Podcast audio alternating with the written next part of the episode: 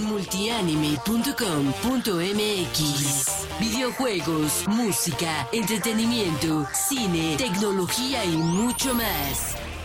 Hey, ¿qué tal a toda la banda de multianime.com.mx? Bienvenidos y bienvenidas a Multianime Podcast, tu podcast de anime en español favorito y en la edición número 17, hoy 9 de marzo del 2020. Yo soy Alex y me acompaña... Andy San chicos, hola.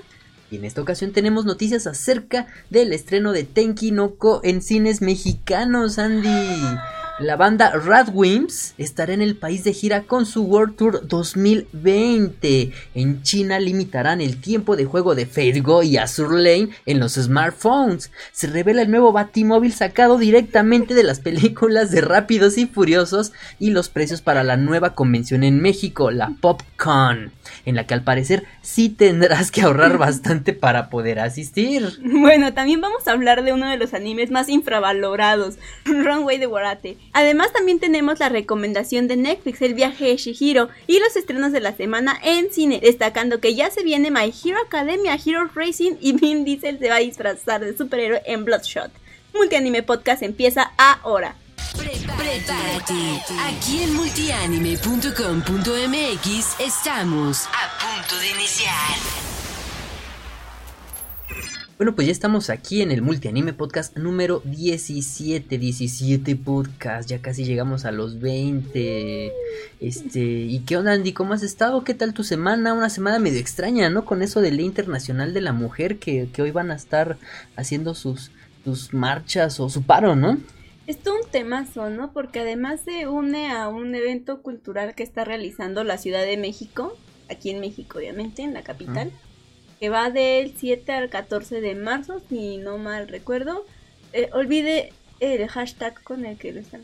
¿no? Ahí al final del programa, si se los digo, va a haber muchos eventos muy bonitos en toda la este, plancha El Zócalo y museos y lugares aledaños. Mm. Mañana va a estar Mula Ferte y otras dos compositoras que aparentemente son famosas. ¿Mañana 10? No las conozco.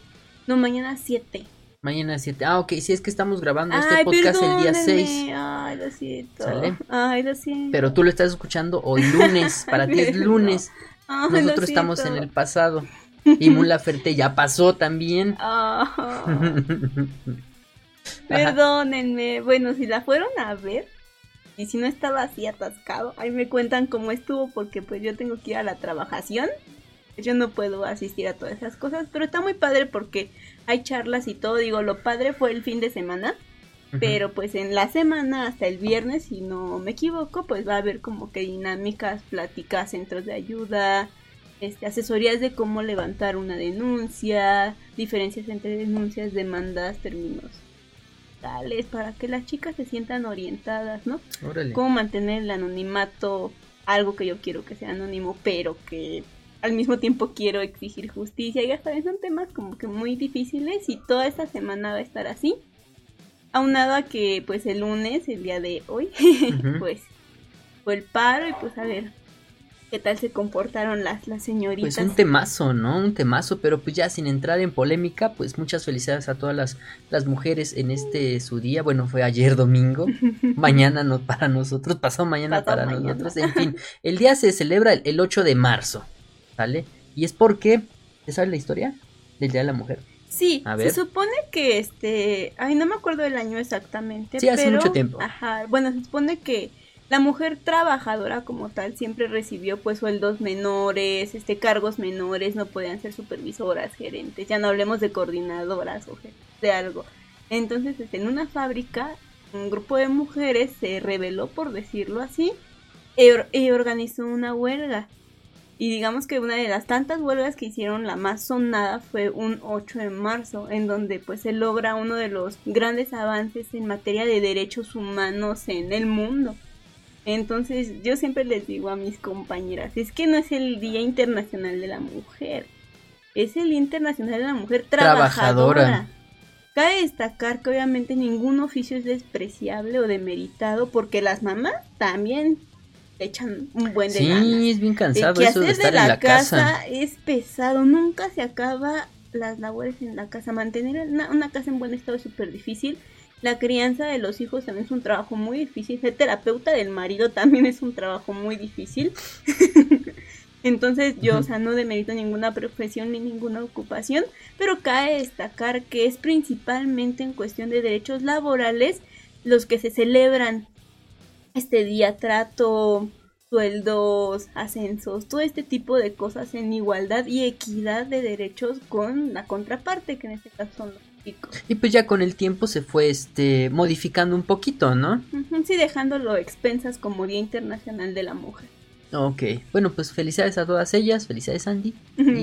Y hablando de mujeres, eh, le quiero mandar un súper saludo eh, a Ilse Vázquez, una compañera que tuve en el CETIS, por ahí este, hace ya unos, ¿qué? 15 años, Las yo décadas, creo. unos tres- hace tres Sí. lustros. Sí, mejor no hablamos de fechas porque si no voy a echar a todos de cabeza. Este, eh, pues un, un super saludo que es fan del canal. Eh, y pues ahora sí, empezamos con Anitokio, chavos. Anitokio, antes de pasar a las noticias. Sí, Eh, ya saben, pues como siempre ellos tienen ahí notitas súper divertidas y súper interesantes. Así es, la banda de anitokio.net. Ya saben, métanse ahí, anitokio.net. En esta ocasión ellos tienen, ¿qué tienen ahí? Eh, todo lo que debes saber sobre el ramen si aún no lo has probado. O sea, el ramen original, nada de tus maruchans que, que te comes cada, cada, cada semana y que... Pero fíjate que los fideos, a- Ujú. a ver qué, qué se leen en Anitokio y me cuentan que se leyeron. Yo que he hecho pasta, no queda tan diferente a la maruchan, ¿eh? Pero bueno, es este, lo que pasa es que el ramen pues hay de muchos tipos, ¿no? Le pones varios con, este, condimentos, que, que el huevito, que la carne, que Sí, este, clásico que no es sé con qué su mitad de ¿no? huevo cocido y su chuleta de Ajá. cerdo. Ese es el así como que clásico, ¿no? Ya otros traen otro. Sí, Como así col, es. también le ponen col. A mí la col casi no me gusta, pero en el ramen sabe buena. Y en la tinga. Uh, mira. Sí, quién sabe, pero a mí lo personal no, no me gusta el repollo, güey. Me La col, ¿no? Baja la col. Por ejemplo, en el chicharrón preparado es un clásico, ¿no? Que Ah, la pongan col, sí, en el No chicharrón me preparado. gusta, yo siempre pregunto, ¿es lechuga o es col? Si es lechuga, sí, pero si es col, no. Mm. Pero cocida, o sea, casualmente sabe mejor. Ay, a mí no me gusta cocida, me gusta más así en los, en los taquitos dorados. Oh, mira. Con su col ahí. Sí, ahí son cuestiones, pero bueno, son de los ingredientes extraños que lleva el ramen y a ver, a ver qué dice. Sí, ahí a ver qué onda, miren, les vamos a dar un pequeño spoiler. Dice, el ramen está en primer lugar como uno de los mejores inventos para los japoneses, aunque en realidad solo lo popularizaron. Oh, no sabía ese dato. El segundo es el karaoke, ese karaoke, el famoso karaoke, pero bueno, entonces pues ya sabes si quieres este... Eh, uy, uy, ya tengo hambre, ¿tú no tienes hambre, Andy? Sí. A mí me Mm. encanta de los japoneses que en todos sus platos como que trae de todo, ¿no? Y el ramen yo creo que es uno de esos alimentos que trae todo, ¿no? Trae proteína, trae vegetales, trae carne, trae cereales, trae de todo, ¿no? Todo en uno. Y casi todo lo que comen los japoneses y los chinos es como así, ¿no? Como que su plato trae de todo. Sí, No como el mexicano, ¿no? Que entrada sopa. Y luego la guarnición. Si ahí vienen cereales, qué chido. Y si no, ya te comiste doble porción de arroz. Sí, fíjate que no, no sé por qué sea de esta manera, así tipo buffet. Yo pienso, no sé si estoy en lo correcto, que es por que eran países muy pobres, ¿no? Y que yo creo que pues juntaban todo lo que tenían y en un solo platito y lo comían. No sé si estoy alucinando o ya, ya me van a regañar por ahí en los comentarios, pero pues quién sabe, desconozco esto, entonces posiblemente está esta, este dato aquí en este post de, eh, de Anitokio. Entonces, este, ya saben, métanse a anitokio.net o animetokyo.com, también son los mismos. Este, pues ahí van a ver muchas noticias acerca de la cultura japonesa y noticias de anime, manga, videojuegos y aparte todo van a ver por ahí el, el bannercito de escucha nuestro podcast en multianime.com.mx. Por cierto, un saludo y muchas gracias a todos los que en serio nos están escuchando en, en Spotify, en, en este, los que nos dejan comentarios en YouTube. No los hemos podido contestar, pero los leemos todos, en serio los leemos todos. Este, en Twitter también, muchas gracias a todos los que nos ven ahí en Twitch. Ahí estamos, en todas las plataformas de, de streaming, ¿no? En este. Eh, perdón, en las plataformas de, de, de podcast en Anchor, en En Google en iBox, Podcast, en fin. en ¿no? Muchas Podcast gracias.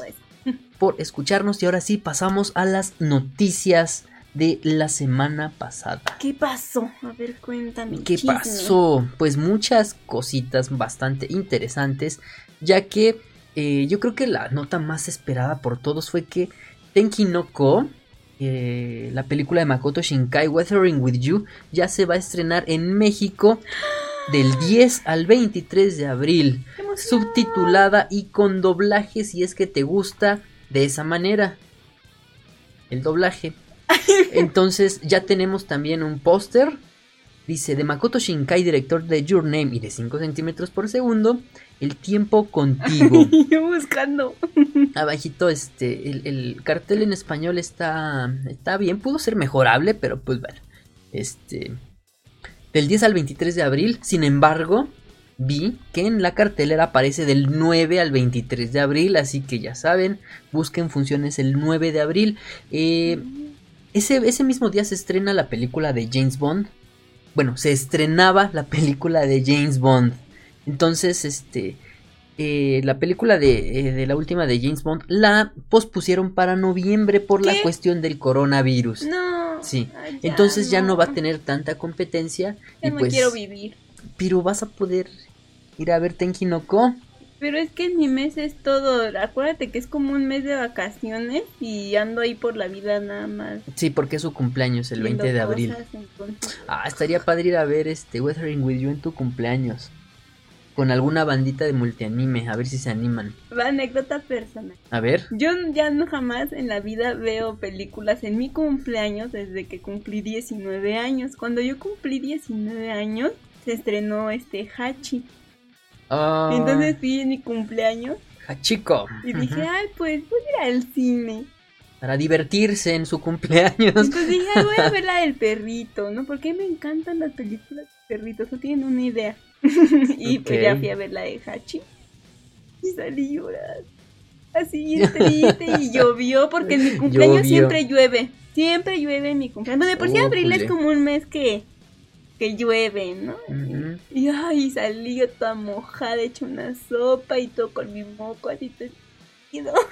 Mm, Y dije, no vuelvo a ver, no vuelvo a ir al cine en mi cumpleaños jamás. Y luego que Weathering with You, pues Mm. con todo esto de la lluvia. Ajá, entonces probablemente la acomode para otro día porque desde ahí siento que, que estoy como maldecida, estoy embrujada. Oh, no sabíamos eso. Bueno, pues ya. Entonces sí, para otro día, ¿eh? Pero bueno, el punto es que le van a dar toda una, que son dos semanitas, Del 10 al 23 de abril, sí. Dos, dos semanas, semanitas 14 para días. que se organicen y la puedan ver. No es como otras películas de anime que generalmente vienen solo un fin de semana, no, esta va a tener más tiempo en cartelera, entonces pues qué padre que todos la podamos disfrutar porque no siempre se da la oportunidad de que venga este perdón, que vengan películas internacionales a, a México. Sí, y que esté fuera de algún festival como Konichiwa Ujú, Fest o la banda de, de Madness. Entonces está muy padre que la hayan traído así como, bueno, en la, en la categoría de más que cine de Cinépolis. Pero pues este, está chido que sea una corrida más larga, ¿no? Es- y, y pues bueno, ahí lo tienen, del 10 al 23 de abril en Cinépolis. Y va a haber dos tipos de funciones, la doblada y la subtitulada. Eh, sin embargo, todavía no sabemos quién va a hacer el doblaje. Todavía no se filtra la información, todavía no, no- no hacen el anuncio oficial. Entonces estamos a la expectativa, ¿eh? Con que no escuchemos a los mismos de siempre. Pues es que es como garantizado, ¿no? Por ejemplo, en Espíritus del Mar fue el doblaje, sí. Ay, pero estuvo bien. Card Captors y, y, y sí, o sea, a mí en lo personal me gustó, me sorprendió mucho el muchachito que iba con su mamá, ¿te acuerdas? Sí. Eh, me gustó mucho su voz, ya lo habíamos escuchado, creo que en My Hero Academia Él es ahí Deku, ¿no? Ah, él es Deku. Ujú. Entonces me gustó mucho la voz que dio. Y digo, él es como que de los nuevos, entre comillas, porque yo no lo ubico tanto, a diferencia de Cristina, que se llama la señora. Pues Sí. ya, tenemos Sí, Hernández. identificada la voz, ¿no? Y aunque no quisiéramos, escuchamos a Sakura. Pero con los nuevos pues, no te pasa eso, ¿no? Literalmente te sientes con el personaje. Pues sí, pero pues en ese caso de Espíritus del Mar estuvo padre porque hubo tres generaciones de doblaje ahí, ¿eh? Sí. La señora que hace la voz de Mary Poppins, Oh, por Dios. este, Cristina Hernández, este, ¿cómo se llama? Eh, Pegasus, se me fue su nombre, el director de doblaje. La voz de... Ajá, ese Gabriel... Uy, se me fue, se me fue su nombre. Bueno, el director de doblaje, la voz de Maximilian Pegasus y este, pues los nuevos, este chico que hace la voz de Deku en My Hero Academia. Entonces estuvo muy padre eh, toda esa Sí, conjunción y sí funcionó bien. Sí, a mí Entonces- me gustó, pero de todas formas yo creo que ya es hora de abrirle paso. Pues sí, a ver qué tal, qué tal sale el doblaje, porque parece que sí este viene con bastante presupuesto, entonces por ahí posiblemente vayamos a escuchar voces conocidas de los actores de doblaje que, que sí Que cobran todos bastante. queremos, que todos amamos. Sí. Y pues bueno, ahí lo tenemos ya. Weathering with You le pusieron como en España el tiempo contigo para que no haya broncas de, de cosas de a todo gas y guepardos y estas La cuestiones. brisna, ¿no? Le puesto. La brisna. Es que mamá dice que cuando llueve así, así quedito, que está brisneando. Brisnando. O No, no, brisando. no, no dice brisneando, yo digo Brisneando. brisando, pero ella dice brisnear. Y he escuchado personas que dicen así. Órale. Ajá, yo creí que era una palabra de mi mamá, pero no. No, pues a ver qué tanto brisna por aquí La en esta película. La brisna. La brisna. Sí, a ver qué. Pero bueno, ya. Y pasemos a la nota que sigue. Resulta que, eh, hablando de títulos raros y cosas randoms, este, ya está el Batimóvil, el nuevo Batimóvil para la película de The Batman, protagonizada por Robert Pattinson, este vampiro que pasó a ser hombre ¿Murciélago?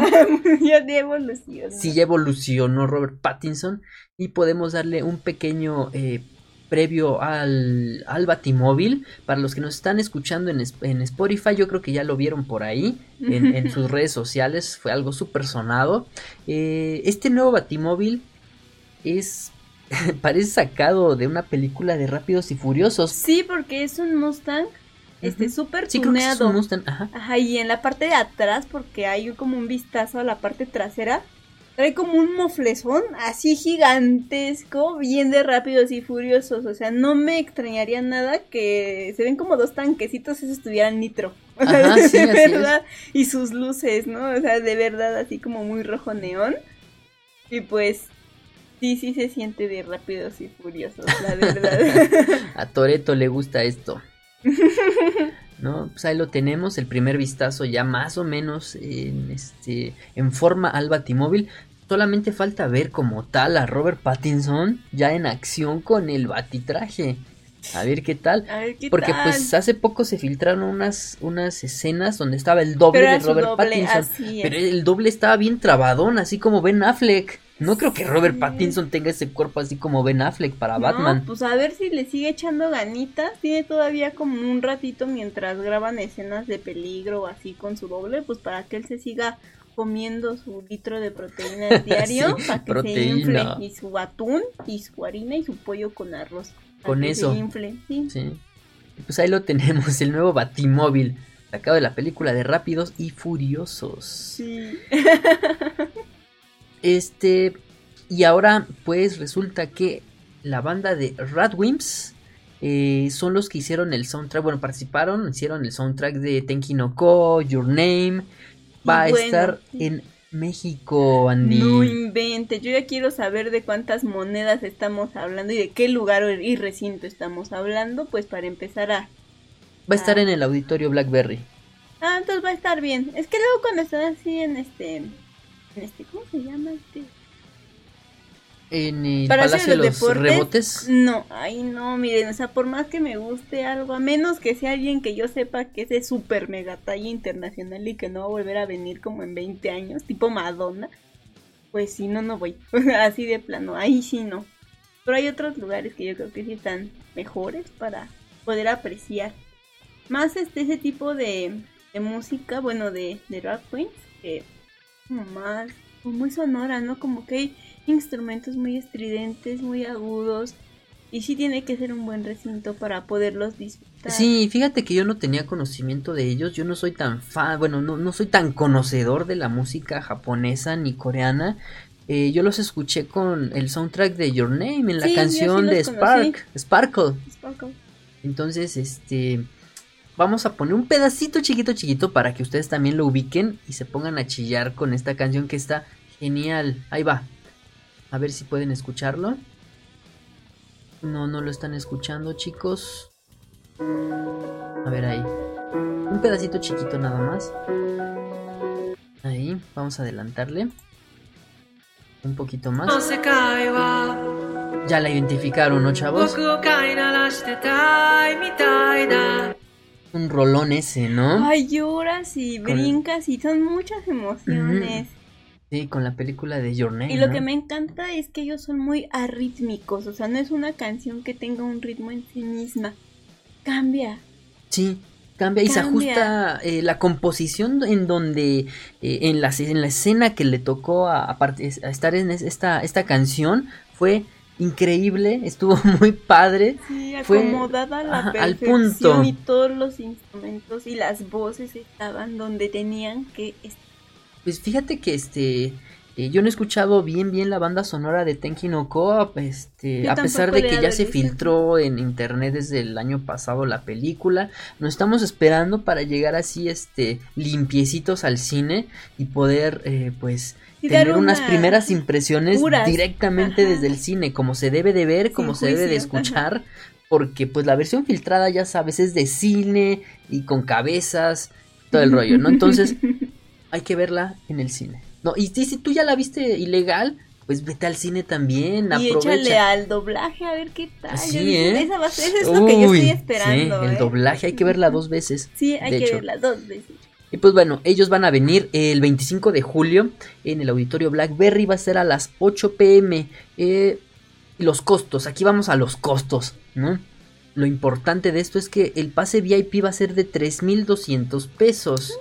Razonable. y el general 990 pesos. El pase VIP va a tener, eh, bueno, vas, vas a entrar de manera anticipada al evento, una o dos horas antes. Espero que no, no haya tanto caos.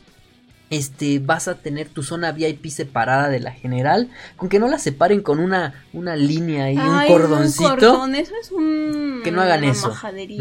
Vas a tener tu gafetito, este, tu póster oficial y un regalito exclusivo que hay que te, que te van a dar los organizadores, que son, eh, son estos chicos de, de, de, de, de- oh, no tengo el dato, uh, ah, no, sí lo tengo, Ninja Conciertos. Van a ser ellos que quienes traen a, a esta banda, a Radwimps. Eh, la venta de boletos general VIP está disponible a partir del viernes 6 de marzo, o sea, hace tres días ya tuviste que haber comprado tus boletos, aunque sea del general, para que puedas disfrutar de estos rolones tan emotivos que, que, que tiene esta banda. Ay, sí, son mil por ciento sentimentales. Así es. Y pues pasemos a otra notita. Resulta que en China te van a limitar el tiempo que juegas Fate Go, Azur Lane y más eh, videojuegos de dispositivos móviles. ¿Por qué? Porque quieren va que a me ser inserte la sociedad. esto? Quieren Sí. que deje de ser más violenta. Sí, sí, así es. Le adivinaste. Ay, qué mal. Bueno, es que esto es por situaciones de salud mental y salud física. La empresa Bilibili, quienes son los que producen estos, estos juegos, eh, va a añadir una nueva característica eh, a Fate Grand Order, eh, o sea, Fate Go, Azur Lane y algunos otros de su, de su, de su lineup, de su gama, eh, en donde va a haber un tiempo límite en los que vas a poder jugar desde tu smartphones con la finalidad de que tu salud física y tu salud mental se, eh, se salvaguarde de todo este, este, esta toxicidad que a veces una pantalla o estar pegados tanto tiempo en el móvil te, te puede afectar. Deberían hacer eso con este Candy Crush, ¿no? Mira me quién lo dice. que yo pasaba horas, pero así literalmente horas, jugando eso.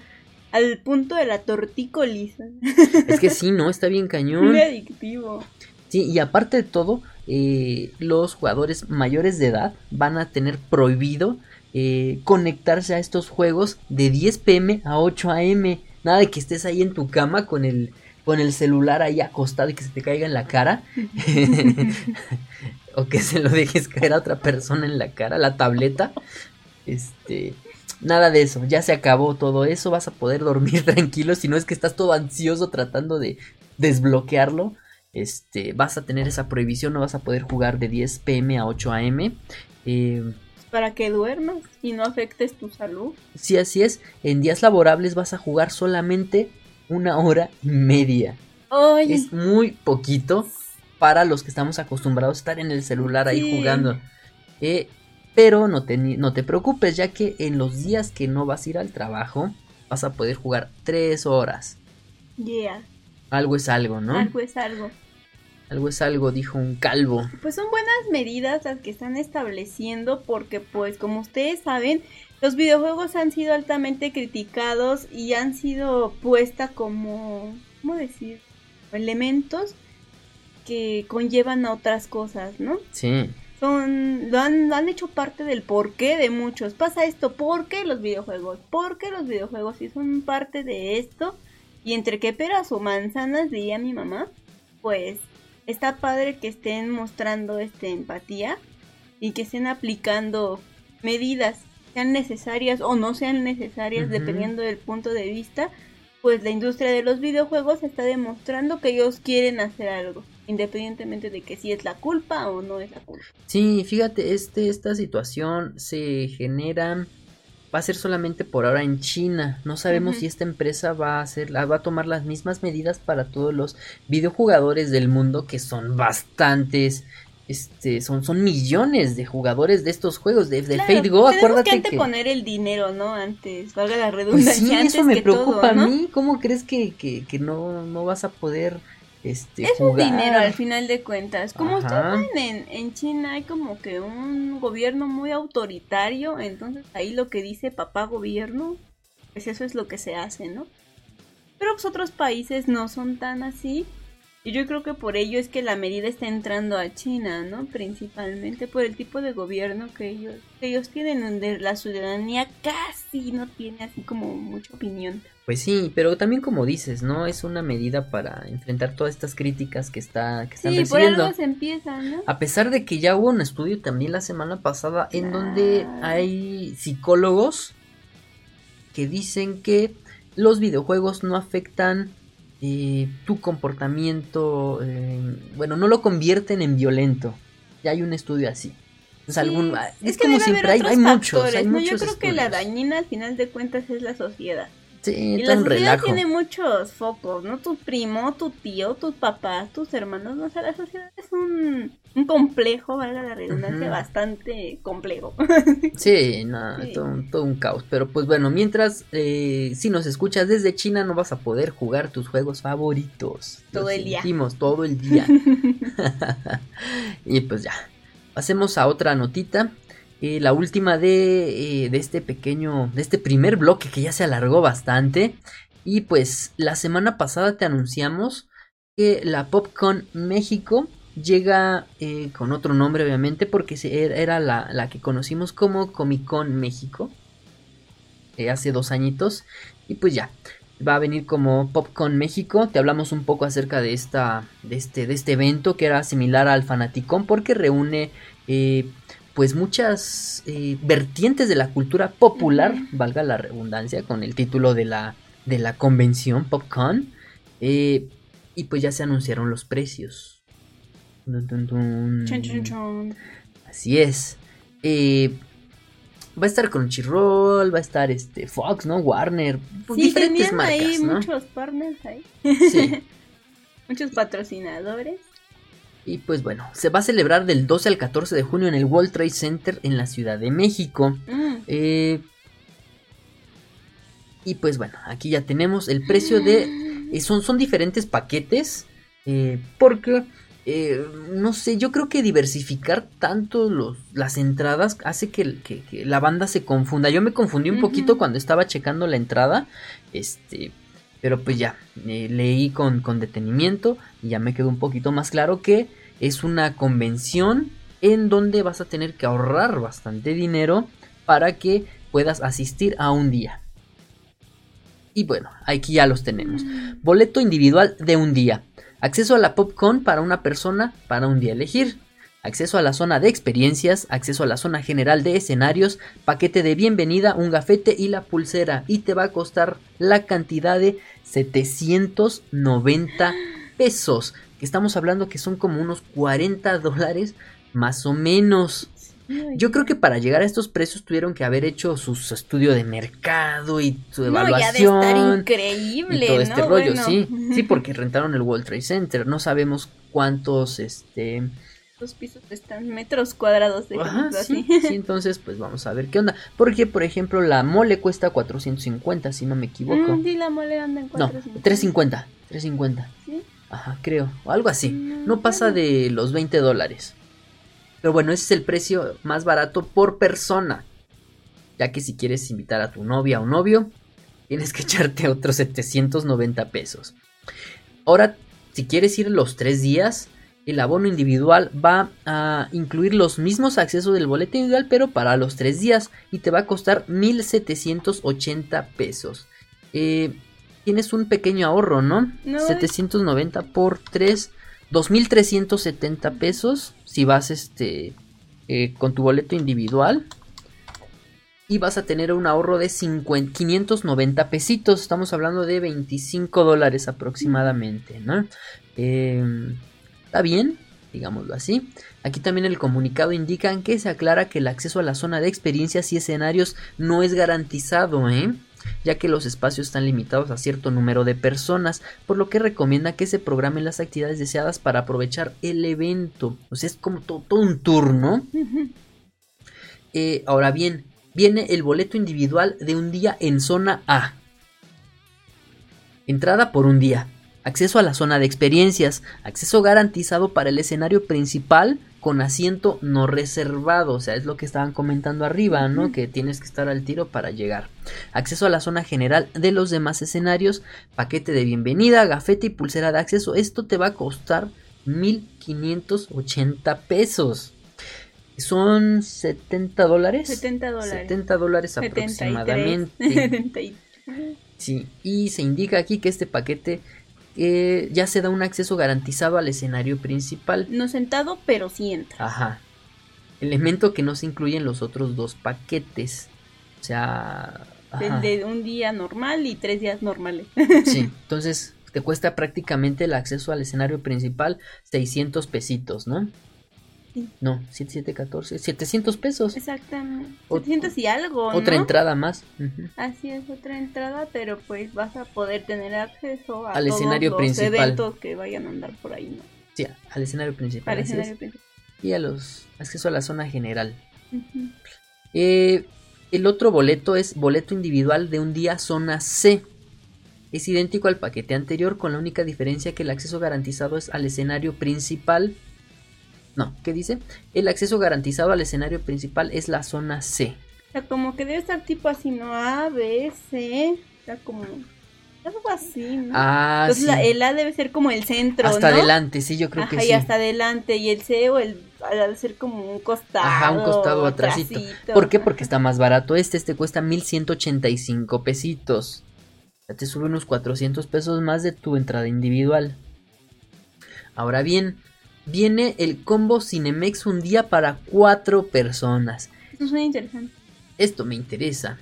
Incluye los mismos beneficios que el boleto individual, pero con cuatro accesos y paquetes de bienvenida cada uno. O sea, es como si tú si compraras cuatro boletos Mm, cuatro individuales. boletos. A ver, el, boleto individual cuesta que 780, 90. 790 pesitos. A ver, por cuatro. Por cuatro son 3160. Te estás ahorrando como 800 pesos, ¿no? Menos 2.375. 785 pesitos mexicanos. Te O estás sea, ahorrando. otra persona. Una personita, así Ajá. es. Es como si fuera 3 por 4 ¿no? Algo así. Pagan 3, entran 4. Ujú. Un día, nada más. Combo Cinemex, 3 días para 4 personas. Uy, Los mismos beneficios que el paquete por un día, pero para todo el festival. O sea, son 6.650 pesos. Si estás teniendo algún ahorro. Si es que quieres ir a los 3 días. Eh, ya no vas a hacer la cuenta, ya me cansé. Sigue el boleto individual premium para ver a Keiji Apa tres días. O sea, lo vas a ver tres días. Si lo quieres ver tres días a, a- ¿qué ¿A Archie? Este incluye entrada a la Popcorn, acceso a la zona de experiencias, acceso garantizado a la zona A del escenario principal sin asiento, acceso a la zona general, paquete de bienvenida, gafete y pulsera y acceso a experiencia con KJ APA, incluyendo una foto profesional con el artista. ¡Oh! Por 5.195 pesitos. Estamos hablando de 250 dólares aproximadamente. Por tres días. Entonces, si hay algo, eh, estamos viendo así a ojo de buen cubero que hay algún ahorro respecto al, pa- al- a la entrada individual, ¿no, Andy? Además tu foto con DJ Apa. ¿no? Sí. Entonces, este, si les late este cuate, ahí vayan a ver este a KJ APA. Es mi dinero. Con que no sea como el vocalista de ¿de qué grupo? De Panda, ¿no? El de panda, ¿no? Ese. Sí, que le daban besos y se limpiaba el ahí el lo asqueroso. Este, Digo, sí, límpiate, pero después. sí, después, no cuando te estén grabando. Sí, quedó muy mal. Y ahora Ay, ese Pepe. también para este Ruby Rose, la protagonista de Catwoman, por tres días va a ser lo mismo Igual. que el paquete anterior, con diferencia de la fotografía. No, ya no va a ser con KJ, eh, con KJ APA, sino con Ruby Rose. Igual el precio es 5.195 pesitos. Debería de haber un paquete de con lo- ellos dos, Con ¿no? los dos, ¿no? Ya seis mil pesos. Ya que estamos aquí este eh, regalando paquetes. Yo estoy aquí estudiando paquetes. Este. Sigue otro paquete. Boleto individual diamante. Este es el diamante por tres días. Oh, Dios, ¿habrá uno que sea así como piedra de río? Así para mí. Paquete piedra de río.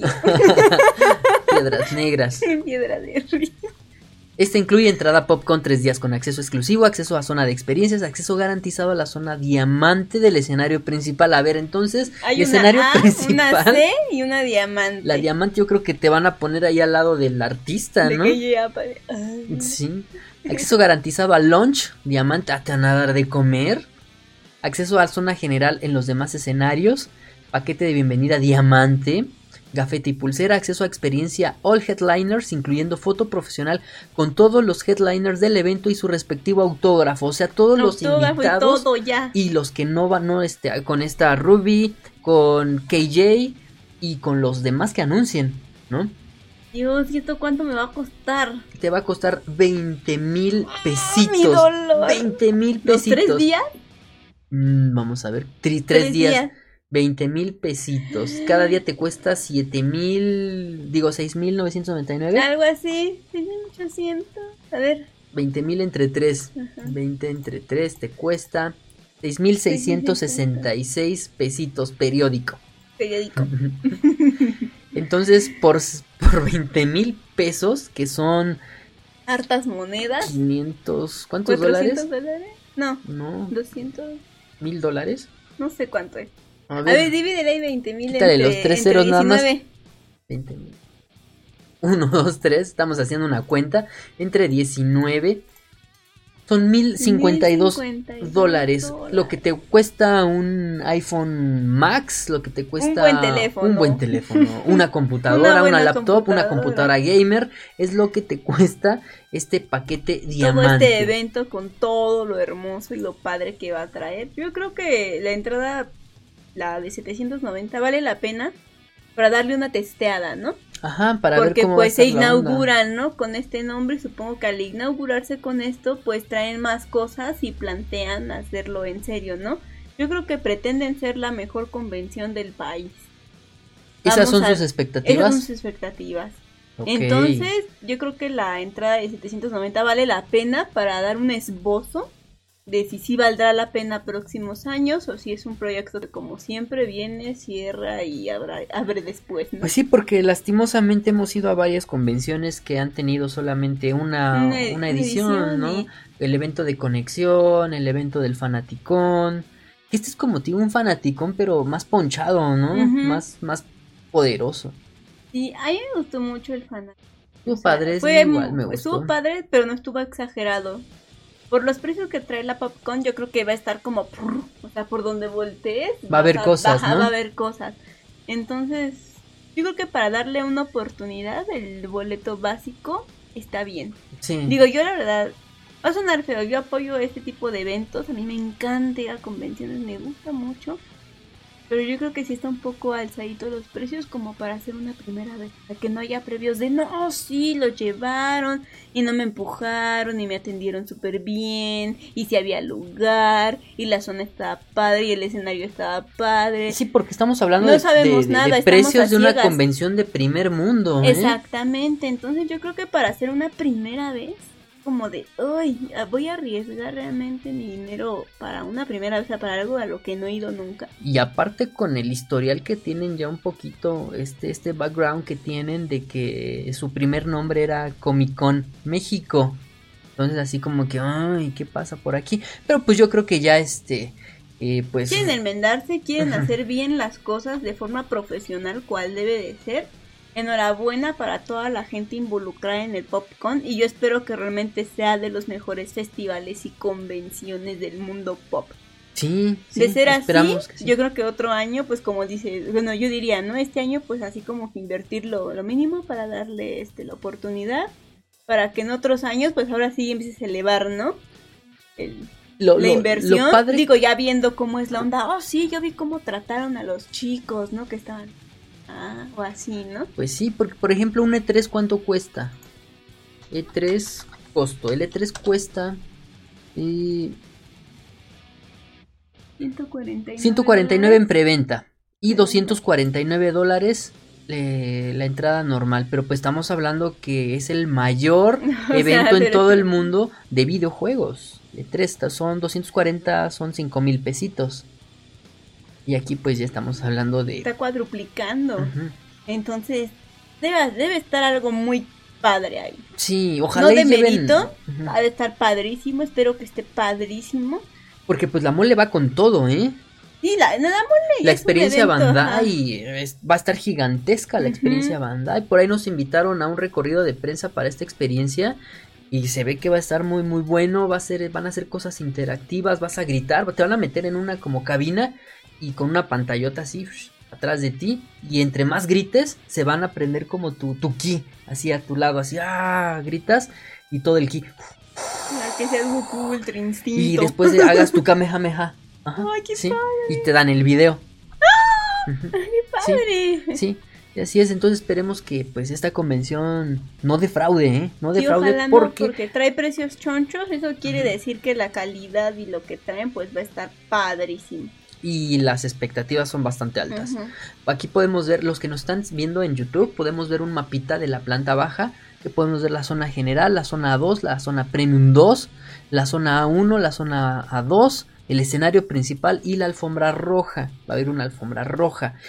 Eh, mm, todavía no me visualizo cómo va a ser el, eh, toda la, Yo sí.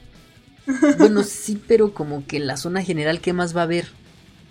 O sea, no, no No entiendo. Planta alta, ah, van a ser dos pisos. La zona C, zona C, zona A2, zona premium. Y pues ya. Bueno, pues ahí lo tienen, lo tienen los que nos están viendo en YouTube. Ahí pueden ver los, los, Los mapitas, planos, los planos y los que no, este, pues métanse a multianime.com.mx, pongan popcorn y ahí les van a salir los planitos. Eh, pues a ver qué tal. ¿No, Andy? Ujú. Y pues ya con esto terminamos las noticias que se alargaron bastante en esta ocasión.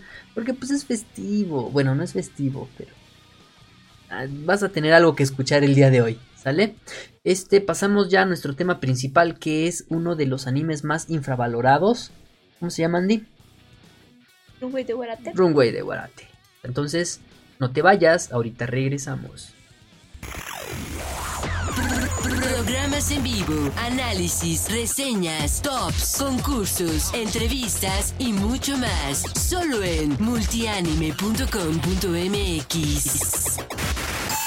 Y ya estamos de vuelta en Multianime Podcast número 17 en el bloque número 2, hoy 9 de marzo del 2020.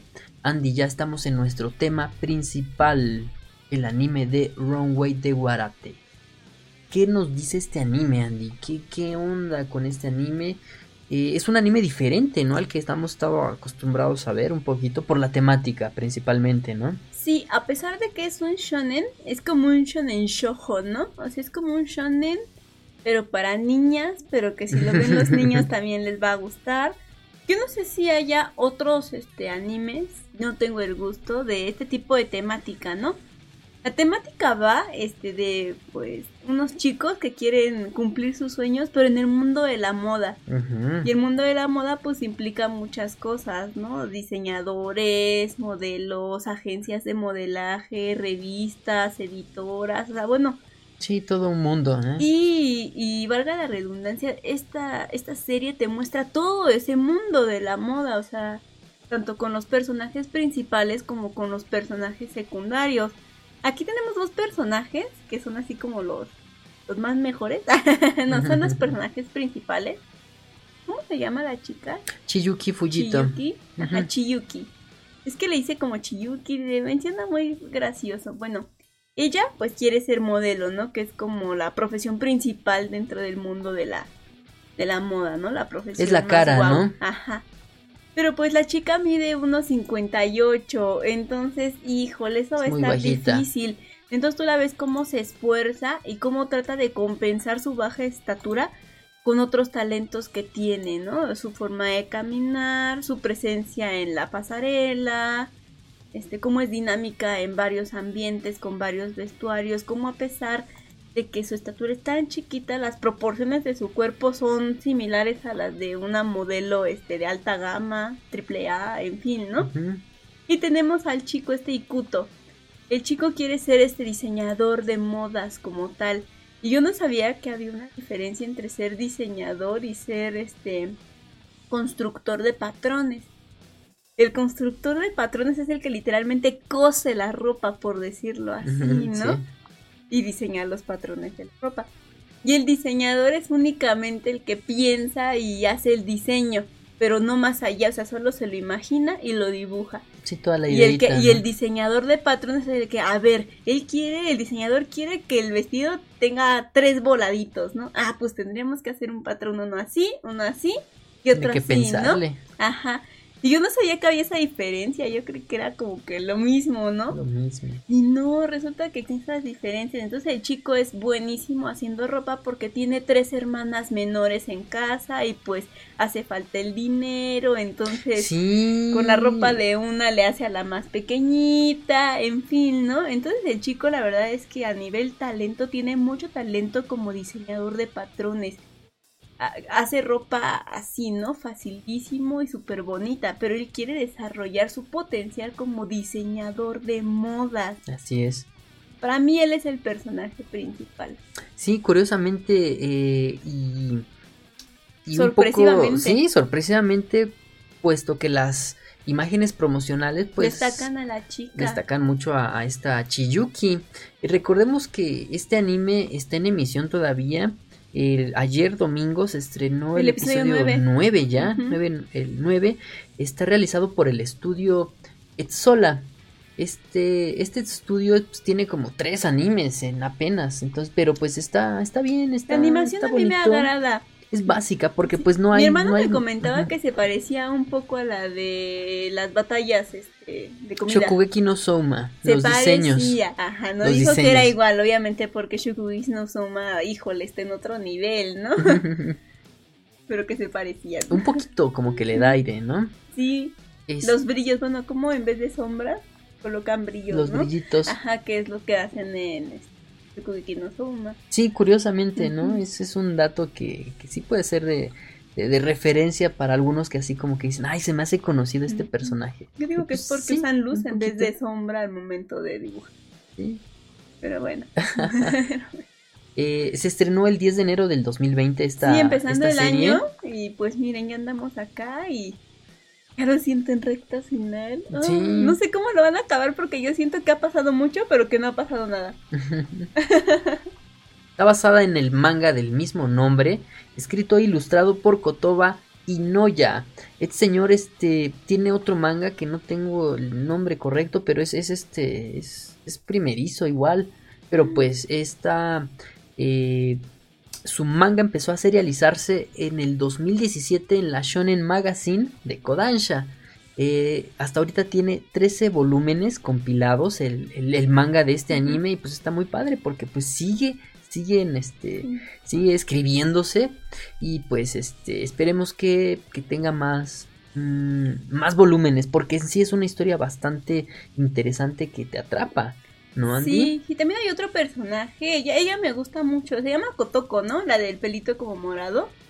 Ella es el prototipo de modelo Es Kokoro. perfecta. Ah, Kokoro, ¿cómo dije? Kotoko. Kotoko. Ay, perdónenme. Ay, lo Es Kokoro. siento, Kokoro, lo siento. Bueno, ella es como así como la modelo perfecta. O sea, mide un 81, 91 centímetros de piernas, uno de cadera hacia abajo, híjole.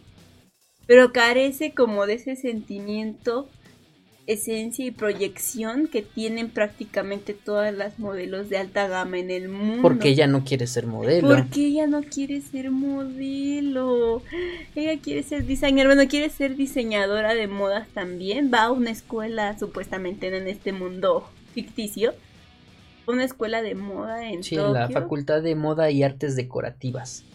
Sí. Y ay, pobrecilla, su agente la molesta mucho porque pues ella es modelo, nació para ser modelo, pero ella no quiere. Y, y ella se inspira en Ikuto, ¿no? A pesar de que es menor, bueno, Ikuto que ella que se llevarán como unos dos años, quiero yo pensar. Ella lo toma mucho como ejemplo y como inspiración. Sí, porque se esfuerza mucho este chavo, ¿no? Aquí, aquí en este anime podemos destacar el esfuerzo tanto de una persona con escasos recursos como lo es el, el chico este que quiere ser diseñador, ajá. como el esfuerzo de, de, de la protagonista, que es la hija de uno de, de una, este, del presidente de una de las Agencias de modelaje más... más este, poderosas de ahí de Japón. Y aparte, como vemos a, a este personaje de Kokoro, como a pesar de que tiene toda la, toda la, ¿cómo se le dice? La facha, la, la imagen de ser una top model, no quiere serlo. Entonces vemos el esfuerzo de cada uno de estos tres personajes, Sí, que yo creo que son los principales, ¿no? Sí, a mí también me gusta mucho el cómo, cómo dices tú, el cómo plantean esto, porque a veces la gente cree que la gente que tiene los recursos, el dinero y los medios a su disposición, pues tienen un poco más fácil las cosas, y no es cierto. Aquí está el otro chico, ¿cómo se llamaba? Ah, sí, aquí está este cuate. Acá, no, algo así se llama el este muchacho. La verdad no me acuerdo bien, probablemente estoy errando el nombre. Sí, es el estudiante número uno en esta y es facultad de heredero moda. de una de las grandes marcas de la vida, ¿no? Sin embargo, él quiere hacer su propia marca porque él dice, ay no, heredado van a decir que es muy fácil. Y a pesar de que él tiene todo el dinero del mundo y todo a su disposición, hasta, hasta la reputación, ¿no? Que lo precede, aún así la tiene difícil, o sea, también se esfuerza, también tiene sus propios retos, sus desafíos en la vida, cosas que no le salen bien. A pesar de que es un pedante, ¿eh? Ay, sí. La verdad es que yo pienso que este es el villano de la historia. Aunque hasta el momento no lo ha demostrado así directamente, yo digo que él es el malo. Sí, porque cabe destacar que no, no estamos al día con el manga, entonces no sabemos qué Sí, vaya no, a suceder. yo no leo mangas y ya empecé a ver un, una animación. Lo tengo prohibido, es mi regla de oro. No, ya empecé a ver el anime, no voy a leer el manga. O viceversa, ¿no? Ya leí el manga, no, o sea, no voy a ver el anime hasta que acabe el manga. A menos que de plano el manga todavía ni acabe y ya tenga yo mucha curiosidad, ¿no? Pero... Sí. Pero yo creo que él es el villano de esta historia porque quiero que sepan que no hay un malo en sí en la historia. Se van hablando de los retos de los propios personajes que son los que técnicamente fungen el clímax de cada episodio, ¿no? Cuando generalmente no. Nosotros estamos acostumbrados a que el villano es el que el clímax.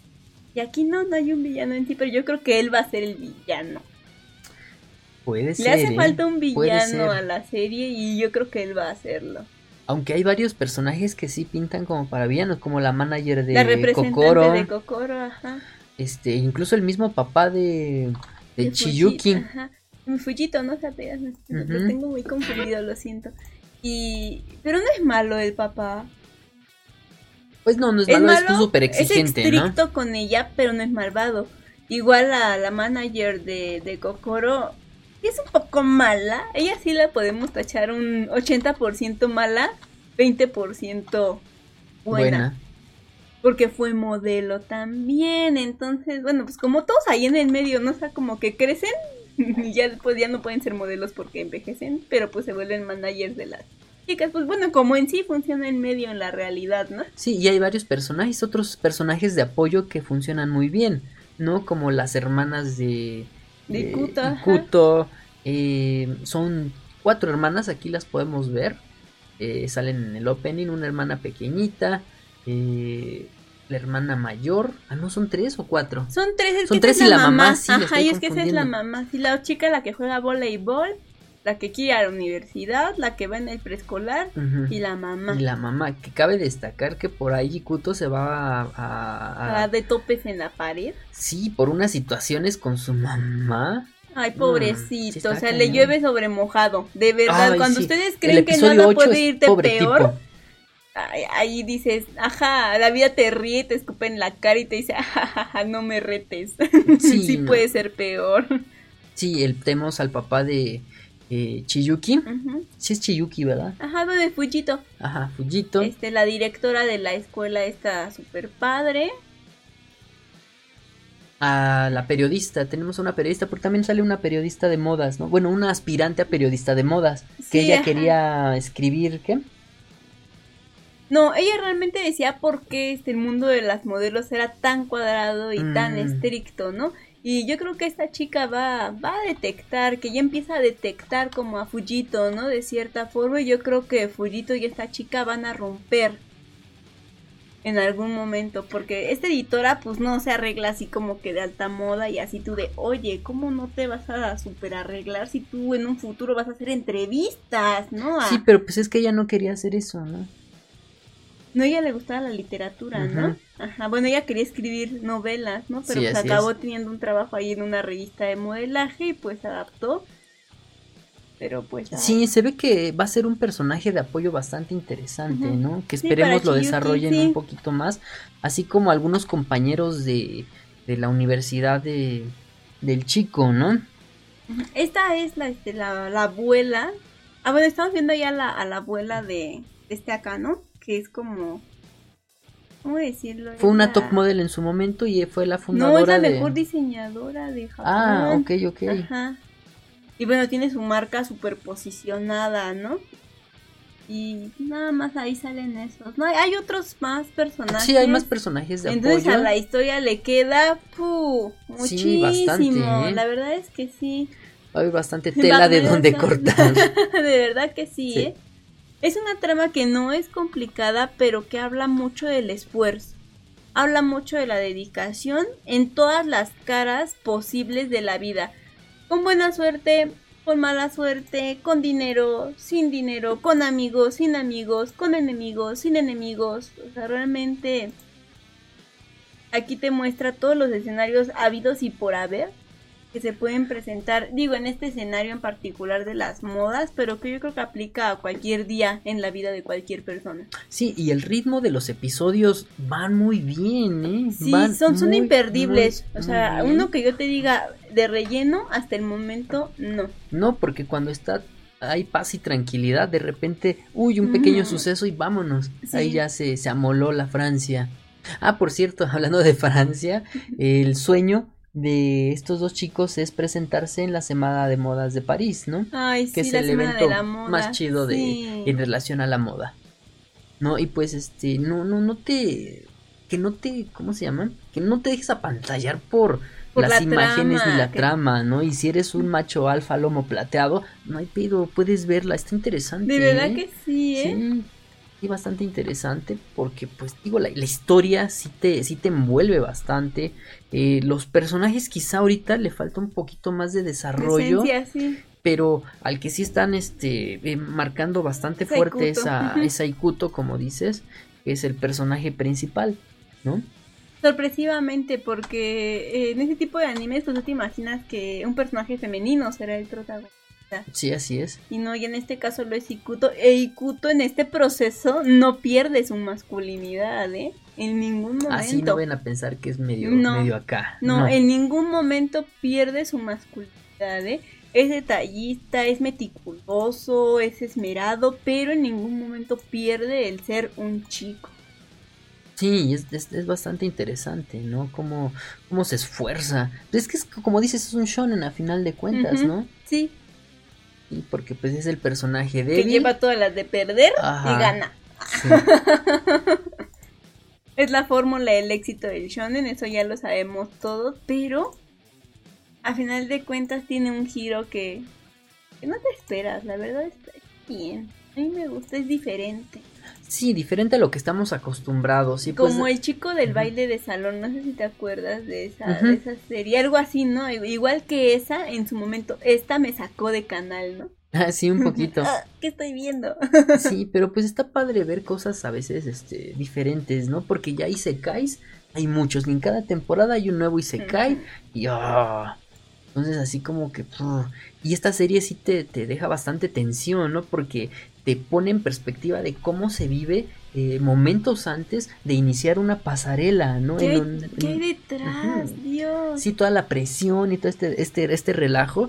eh, es como cuando entras en- a, a un torneo, no sé, para los que han entrado o, o han participado en torneos, todos esos, esos nervios que, que sientes antes de, de pasar a ver al, al- al público en general y participar y, y exponer. Tu, tu, tu, tu- cuerpo, tus, tus habilidades que tienes ante las demás personas, ¿no? Y aquí como todo un, es todo un equipo de trabajo que si falla uno, ya, ya fallaron todos. todo, sí, sí. así es. Entonces te pone esa, esos nervios, ¿no? En el primer episodio te vas a... Sí, Te va a en encantar el primer episodio. ¡guau! Ajá. Y ya quieres ver lo demás. Sí, de verdad que sí. Comes ansias. Cada episodio comes ansias. Sí, así es. Para los que nos están viendo en, Yu- en- en YouTube, eh, estamos viendo la diferencia de tamaños de... De Shiyuki Kokoro. Kokoro y Shiroki, sí, así es. Me- ella mide cuánto, unos 58. Ajá. Y, Y la otra mide un 81. 81. Wow. Sí, o sea, una top model ya hecha y derecha. Sí. No, pero pues bueno, y los temas de opening y ending están bonitos, no son así súper mega Sí, no son- destacables, pero este, este, están bien, yo creo que entrarían como en un top 15 de la temporada, Ujú. ¿no? El diseño de personaje está bonito, está, es amigable, eh, algunas, algunos planos que ya son como que más alejados, ahí sí como que les falla un poquito, pues como todo, ¿no? ¿Para qué hacer tanto detalle? Sí, nadie lo va a dar es- cuenta. Sí, en es una un escena de un segundo. o sea, no. Pero los planos en, en, en- en- los ¿Es primeros planos sí están, están bien, bien dibujados. Nada como el episodio 6 de Dragon Ball Super. Está bien, bien mal hecho. El... Mi tarea cuando lo hago un, un día antes de entregar. ¿no? Sí, Dos brazos. Goku todo raro. Pero pues está bonito. El, el opening es un anime bastante recomendable. Lo puedes ver este. Pues solo, con tus hermanos, con tus hermanas, con tu mamá, con tus papás. No hay ningún problema. Sí, 100% sano. Así es.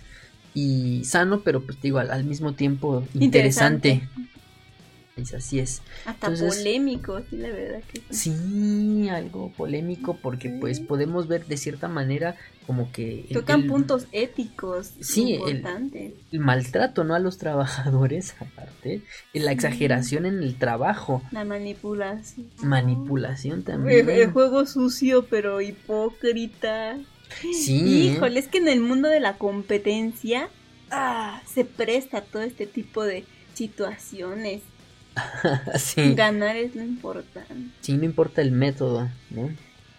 Ganar, el fin justifica. sí aunque Sí. sean Ay, No, no, no, está- es que, ay, es que en el episodio 8 ese es el más importante hasta el momento. Sea, que este episodio, ay, sí, no se lo pueden perder por nada del mundo.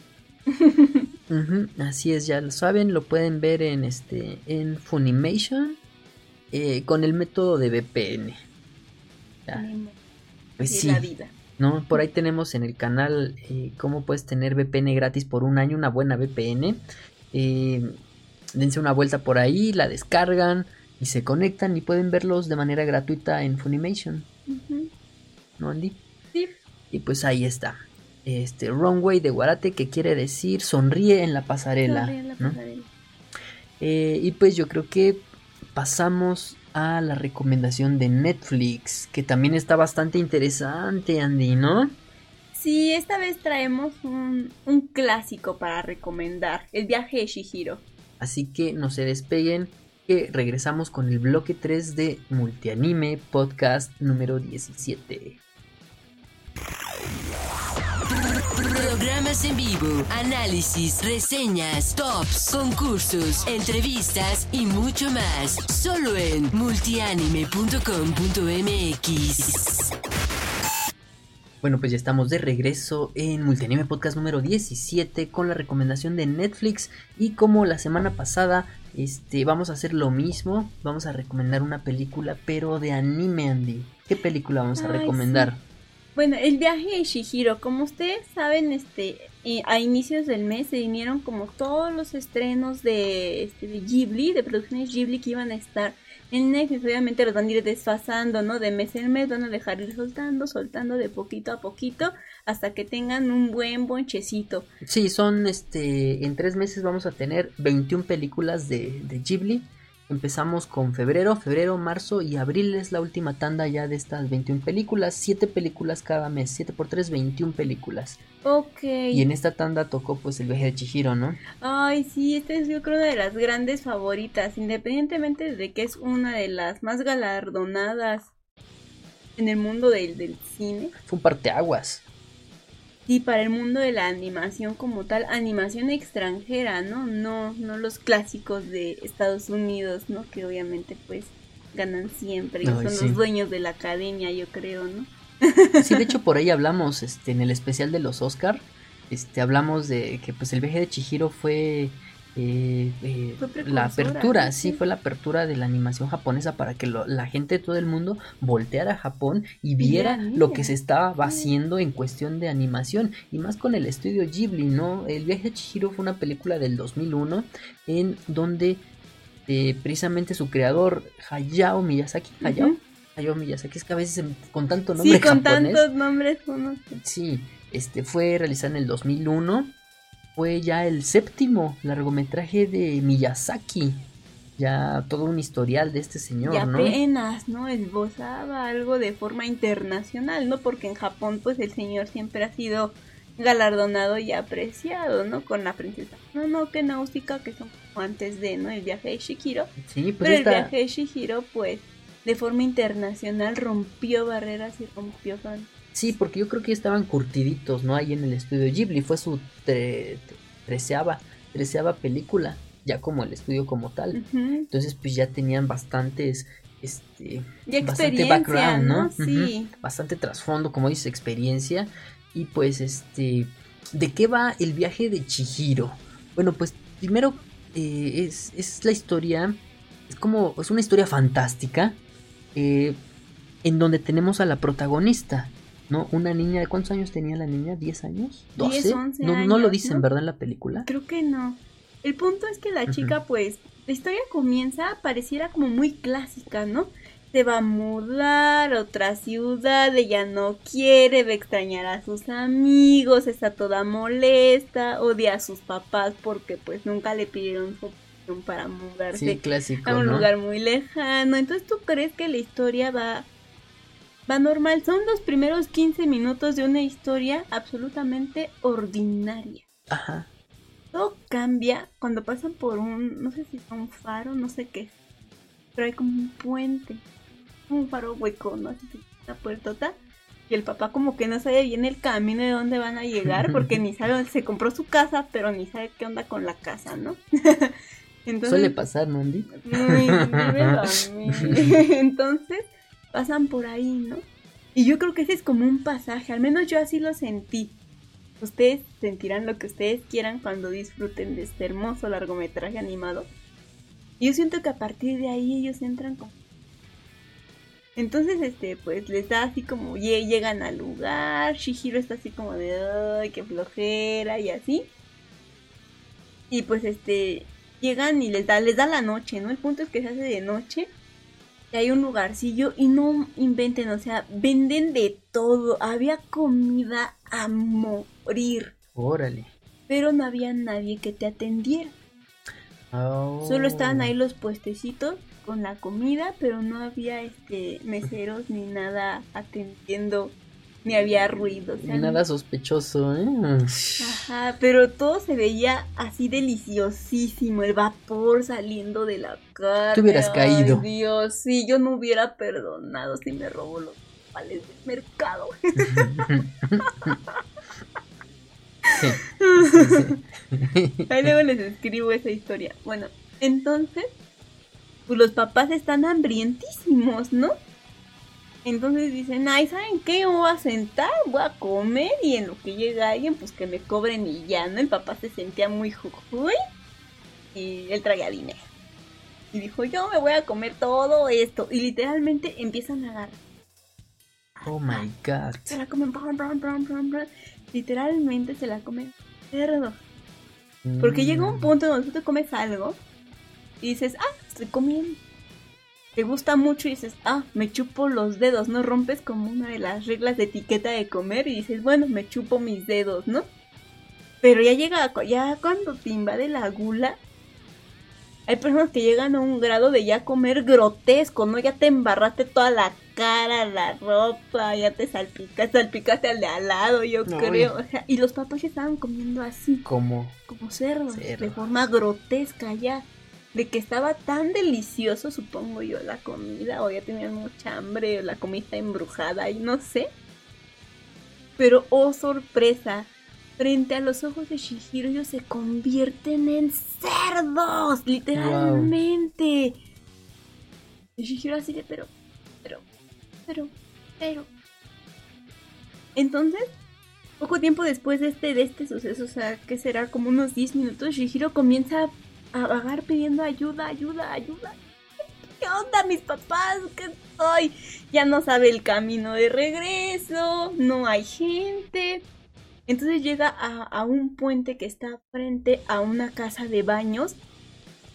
Está ahí en Japón la cultura de los baños, estos como termales, es como muy popular. Aquí en México casi no, pero allá es de cajón, ¿no? Que te vayas a echar un bañito de agua termal como parte de, ¿no? aquí De- en México serían que los este, pues el temazcal, los ¿no? Es como lo más cercano a este tipo de, de experiencia. Sin embargo, no, no es aquí tan popular como lo es en Japón los baños termales. Entonces, este, ella está en, en un puente que enlaza con esta casa de baños. Y llega este un chico, Haku, y le dice, o sea, como que la huele.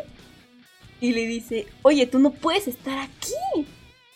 ¿Qué estás haciendo? Ajá, y se la quiere llevar, o sea, sacarla de ahí, pero empiezan a aparecer, no sé qué es, que qué sé yo, pero que caminan y se mueven y hablan. Mm. Un sinfín de criaturas místicas, fantásticas, Espirituales, espirituales, comienzan a llegar conforme se va acercando más la noche, la noche, la noche. Cabe destacar aquí que ya está anocheciendo, ¿no? Y mientras más noche se hace, como que eso, ese entorno va cobrando más vida, ¿no? Oh my god. Entonces ya cuando Haku, el chico que encuentra a Shihiro, este, empieza a ver que ya se empieza a llenar de todo esto, como que él en su mente está de no ya, Ya valió. ya fue, ya, lo da por perdido. Entonces solo le dice a Shihiro que respire, así, inhale, pero que no suelte aire para nada, porque al parecer ahí los, o sea, no, no son humanos, son espíritus, como comenta este Kira, pero los humanos tienen un olor feo porque estamos vivos. o sea, ¿Por qué no se bañan por eso? Entonces si ella exhalaba, pues iba a emitir ese aroma y todo el mundo se iba a dar cuenta de que estaba ahí y no sé por qué, pero ella no tenía que estar ahí. Entonces ya pues le dice pues que respire y ni modo, ¿no? Cruzan el puente.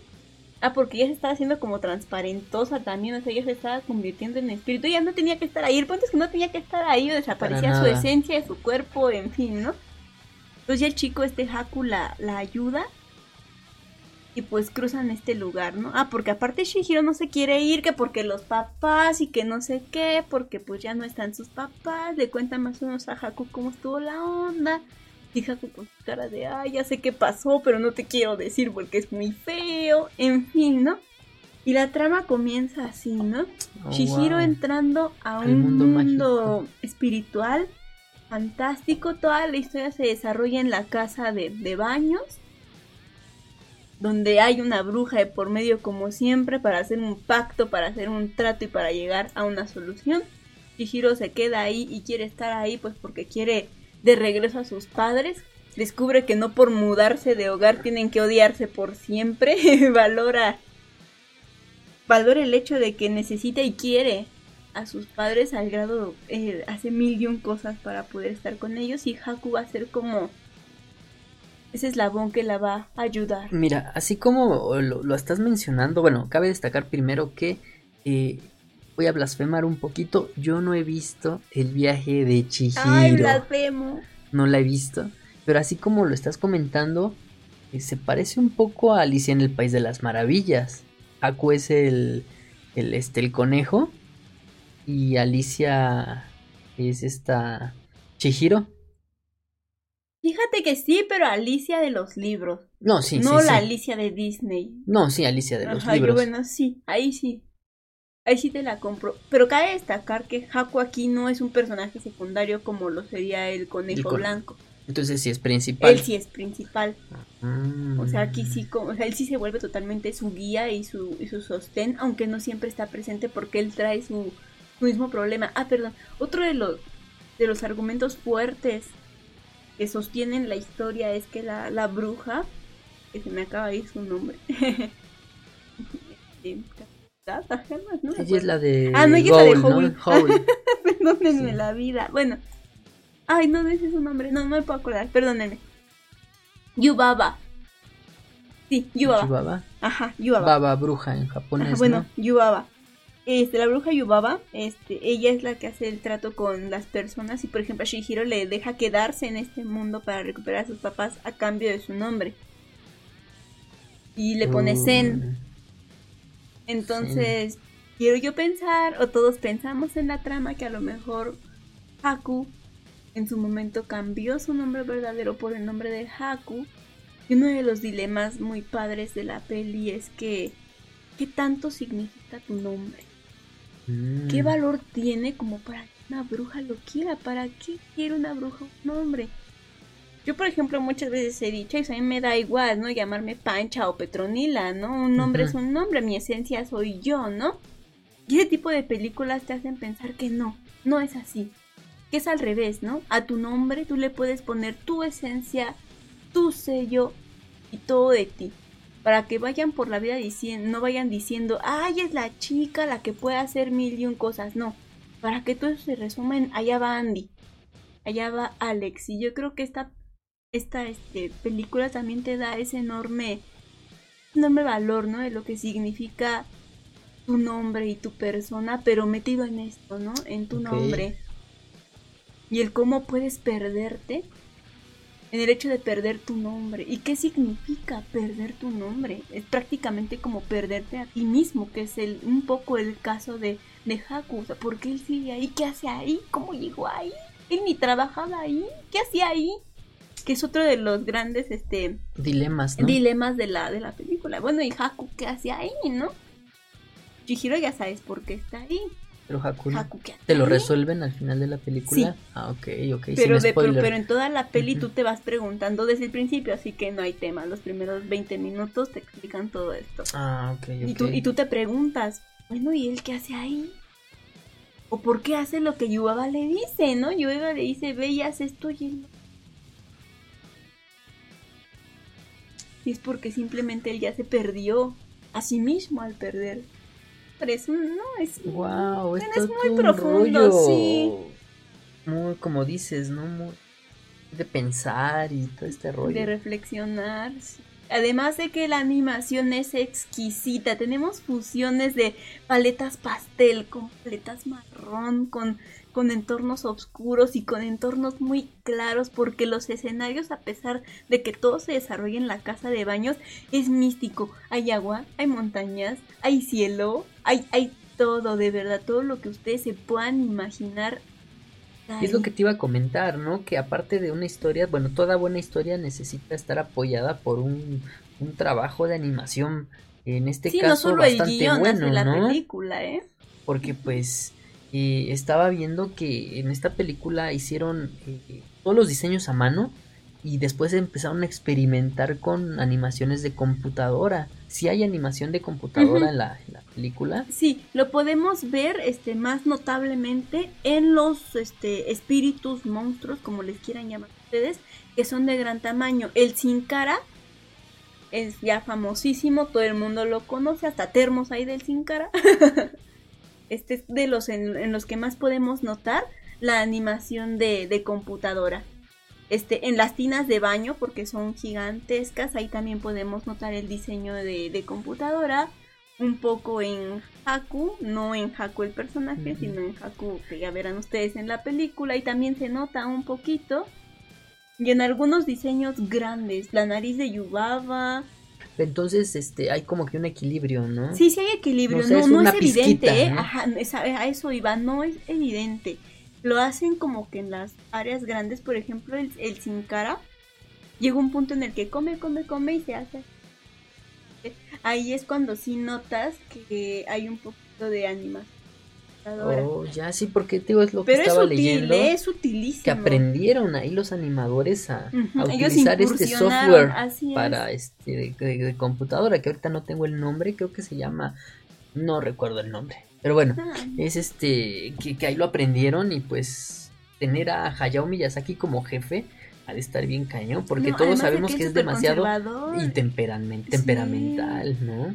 Está, está rudo, porque pues eh, al ser una persona tan perfeccionista, eh, Es difícil de complacer y pues de sí, sobrellevar. porque supongo. pues incluso ya cuando había estaban ya en las los screeners de del viaje de Chihiro, Miyazaki decía, "Oh, no podemos hacer nada con la protagonista, es una protagonista diferente y pues no no no no, no le convencía, no le convencía y casi casi se ponía a rehacer la, La película. Es que fíjate que Shihiro, a pesar de que es el personaje principal, puesto que la película se llama El viaje de Shihiro, muchas veces su protagonismo es robado durante la cinta. Muchas veces Haku se vuelve el protagonista, muchas veces el Sin Cara se vuelve el protagonista, Yubaba se vuelve la protagonista. Es un, es un personaje que al ser tan joven carece de personalidad. Ok. Sí, como que en algunos momentos tú dices, ay, es que es un poco Y- tontita. y es lo que Pero es dijo- porque es una niña. Y es lo que dijo Miyazaki, entonces pues ya cuando se estaban acercando ya al final de la película dijo, no, pues este, me siento tranquilo porque Chihiro va a ser una, una gran mujer de grande. Entonces pues estábamos, estamos viendo a una Chihiro, como dices, inexperimentada, una niña, una a niña. final Es de que cuentas. al final de cuentas, al ¿no? ser un personaje tan joven, obviamente, no sabe nada de la vida, no sabe qué hacer y a veces eso te frustra. Pero si no fuera por eso, los otros personajes tampoco podrían tener la importancia que tienen. Digo, lastimosamente si llega un punto en el que le roban el protagonismo, pero esto no demerita ni, ni destruye la historia. Todo, todo empalma muy bien. Y estaba viendo que, que la película eh, dura, dura más de do- poco más de dos horas. Sí, pero no se te hace larga. Sa- sa- ¿Sabes cómo, cómo se siente como Big Fish Begonia? Mm, Está en Netflix, por cierto. Por cierto Una también. película china, es ¿no? China, cabe destacar. Y es larga también la película.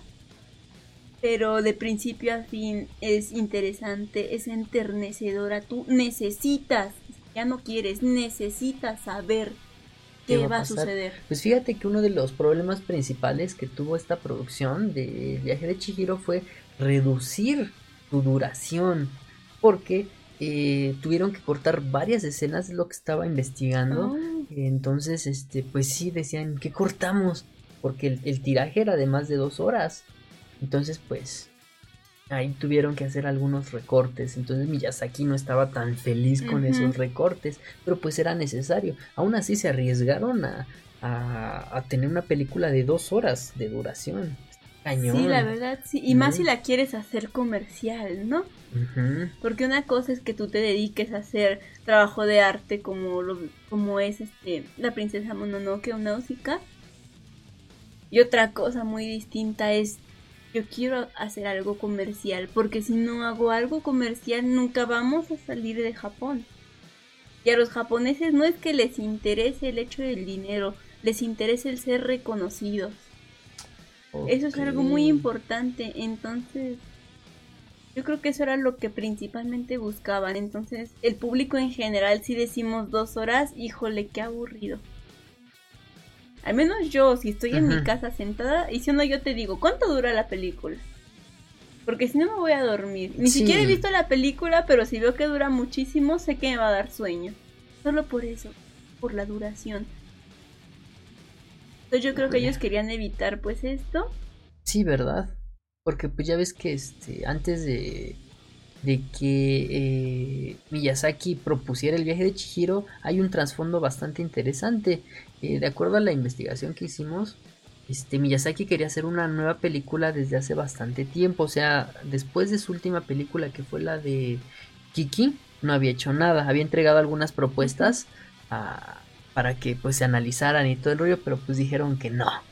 Entonces para Chihiro eh, quería hacer una nueva película desde hace algunos, este, bueno, con, estas propuestas.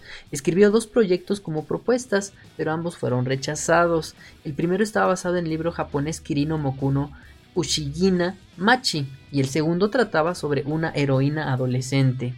Y la tercera propuesta de Miyazaki terminó convirtiéndose en esta película, El viaje de Chihiro.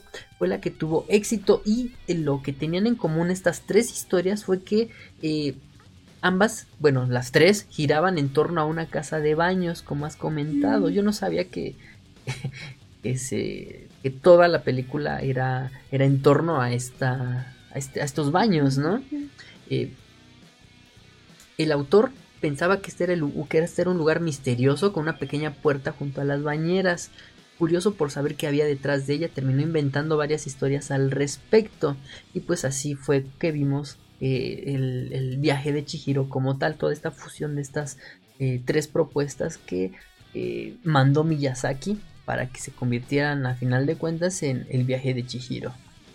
Ay, qué padre, yo no sabía todo eso. Ni yo, hasta que lo investigamos hace ratito. sí, y fue una película que tuvo 15 milloncitos de dólares como presupuesto. Fue bastante arriesgado, ¿no? Y la música, ¿qué me dices de la música? Del viaje de Chihiro, ¿qué tal está? es de primera. No hay un tema principal. Como ya nos hemos acostumbrado con los animes, no, no hay un opening. y qué lástima, porque me encantaría tener un Sparkle pero para el viaje de Shihiro. Me encantaría, de verdad, me encantaría que el viaje de Shihiro tuviese una canción vocal, pero no la tiene. Lastimosamente ah. no la tiene. O no que yo sepa. Pero de ahí en fuera toda la banda es un, es un himno a la excelencia, a, a, todo. Cuando... Pero hay un viaje en tren cuando ella viaja entre todo armoniza perfectamente, los, los sonidos naturales, el agua, todo es impresionante. Cuando ella llega con, con Yubaba, las trompetas, tron, tron, tron, o sea, de verdad todo, está súper situado, hermoso. Incluso ya habíamos hablado en, en podcasts anteriores sobre qué pasaba con estas películas que se transmiten con orquesta en vivo y es porque se mm, prestan, o sea, es porque se prestan, porque son películas que desde el inicio hasta el final traen una orquesta que todo el tiempo hace que todo armonice, que todo esté perfecto y que si tú creías que no puedas estar más emocionado y más al filo de la butaca o de tu sillón, lo puedes estar. La orquesta, el viaje de Shihiro sin su orquesta y sin su composición musical no sería nada. Junto con otras películas de Ghibli, yo creo que va, va como de la mano. No, pues fue todo, entonces el viaje de Chihiro fue todo... Es toda una obra de arte, sí, de pieza a cabeza. Eh, en ese mismo año ganó el Oscar, le arrebató el Oscar a Disney, ¿no? Sí. En el 2001 y, se, y fue la, la primera y única película japonesa que ha levantado este galardón de mejor película animada en los premios Oscar. ¡Wow! Sí.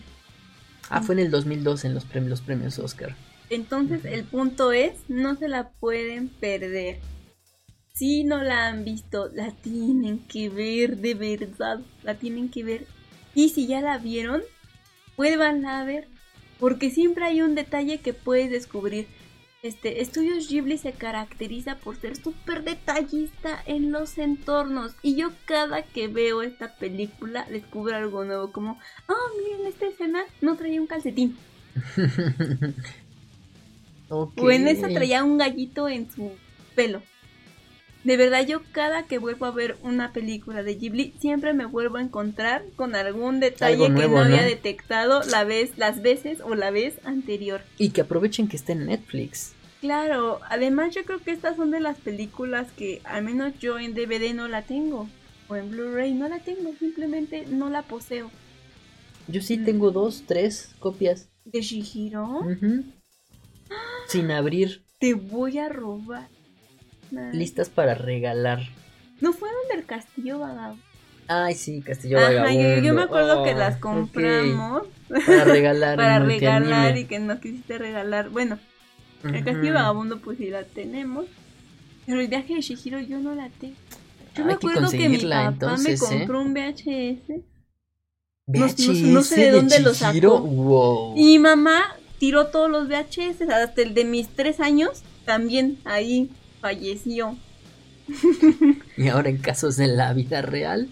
De verdad, en serio. Y, te- y, y- y Kira es testigo, ¿eh? Ella tenía una bolsa, echó todos los VHS y dijo, a la basura. Esto ya no sirve. Basura.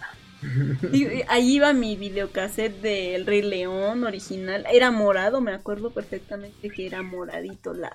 pues sí, el cassette. No, pues qué rudo. ¿Qué, qué tan mal te portabas, Andy? No, No, es que mi mamá a veces no inf- infravalora algunas cosas y la comprendo porque a veces acumular cosas es malo. Es malo. Que uno no pueda desprenderse de, de algo es muy feo. Pero sí tienes que ver de qué te desprendes, ¿no? Yo acumulo cosas. Yo no me desprendo de nada. Entonces el viaje de Shihiro es una de esas este, cintas que no sé si sean difíciles de conseguir. Espero que no. que No, yo creo que en Amazon. conseguirla. Pero de momento, si no la tienes, pues la puedes ver en Netflix. Y en la comunidad de tu sillón, comiendo palomitas haciendo ruido, pudiendo revisar las notificaciones de tu celular, pudiéndose venir tu perrito a ver la peli contigo. En fin. Oh, mira, ahí está. Sí, está en Amazon por 99 pesitos. ¡Ay, qué barata! Ujú. Sí, así es. ¡Ay, qué bien! Me da mucho gusto saber que sí, que sí está. Y 99 pesitos son 5 dólares. En Blu-ray. No, pues perfectísimo. Está muy bien. Y acaba de bajar de precio, ¿eh? Es lo que te iba a decir. Estaba en 150. No es Oh, que qué costara. Oh, qué cara. Sí, pero pues está bien, a buen precio, ¿no? Entonces ya saben, chicos. En Amazon ahí la pueden comprar. Pero de momento, pues ya está en Netflix. Sí, ahí veanla, en doblaje en español latino y con subtítulos en español si son muy puristas, ¿no? Ujú. Y con eso terminamos el bloque 3 con las recomendaciones de Netflix, que nos pasamos como media hora con esta recomendación. Pero pues bueno, este, no se vayan que llega el bloque número 4 con estrenos de cine bastante interesantes. My Hero Academia Heroes Racing, que ya fuimos a verla en función de prensa antier. Está excelente, es una obra maestra. Bueno, es una buena película. No se vayan, regresamos. Programas en vivo, análisis, reseñas, tops, concursos, entrevistas y mucho más. Solo en multianime.com.mx. Y bueno, ya estamos de regreso en Multianime Podcast número 17, en el bloque número 4, con los estrenos de cine para este 13 de marzo, que eh, va a ser viernesito. Este 13 de... Viernes 13. Viernes 13, en la torre. No, yo no salgo.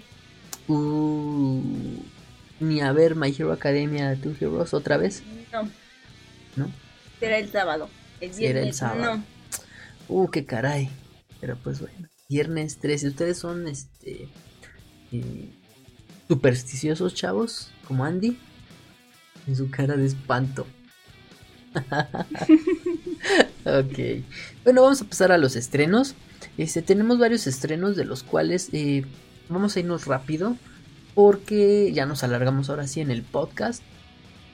Tenemos, eh, se estrena Maiden. Ellas contra la marea. Es una película del Reino Unido en donde es un documental que sigue la historia de Tracy Edwards, una mujer de 24 años que lideró Maiden, la primera embarcación de la historia con una tripulación completamente femenina. A ver, para, para todos aquellos... Para este, esas fechas, ajá, ¿no? Ahí está. Este, para competir con el White Breath, Round the World Race de 1989, una importante y desafiante carrera de vela que recorre más de 33 mil millas y que da la vuelta al mundo. ¿eh? Oye, qué aguante. Sí, puras chicas, ¿eh? No importa si hayan ganado o perdido, pero pues está cañón. Y luego los veleros, que es un deporte muy difícil, ¿no? Necesitas mucha fuerza, estar bien ponchadote. Eh, Pero bueno, ahí se estrena este 13, se estrena también Cuesta Abajo. Esta película es eh, de Estados Unidos de este año. Su sinopsis nos dice, Cuesta Abajo cuenta la historia de una pareja casada que después de lograr escapar por poco de una avalancha durante unas vacaciones familiares en los Alpes, se ve obligada de reevaluar sus vidas y ver cómo se siente el uno con el otro. Uh, es de esos eventos en los que este te ponen a reflexionar sobre tu vida, ¿no? Si en verdad vale la pena estar con la otra persona o de plano, pues ya dejarla, dejarse eh, por la paz, ¿no? Por salud mental, principalmente. Pues bueno, ahí se estrena esta película. No dura tanto, 86 minutitos. Y pues es... Ah, es con Will Ferrell, es comedia. Will Ferrell es este... mm, es el de la película del Duende de Santa Claus. Mm, Este señor chino pesadito. Tiene un, un- un- un, este, humor bastante pesado. Así que vamos a encontrar bastantes situaciones chuscas. Este, pero con un tema que sí está de pensarse. ¿eh, chavos. Eh, también tenemos que se estrena Emma. Emma es, este, está en la categoría de cine de arte. De mi arte de en Cinépolis. Perdón por el mal chiste. Entendió el que entendió.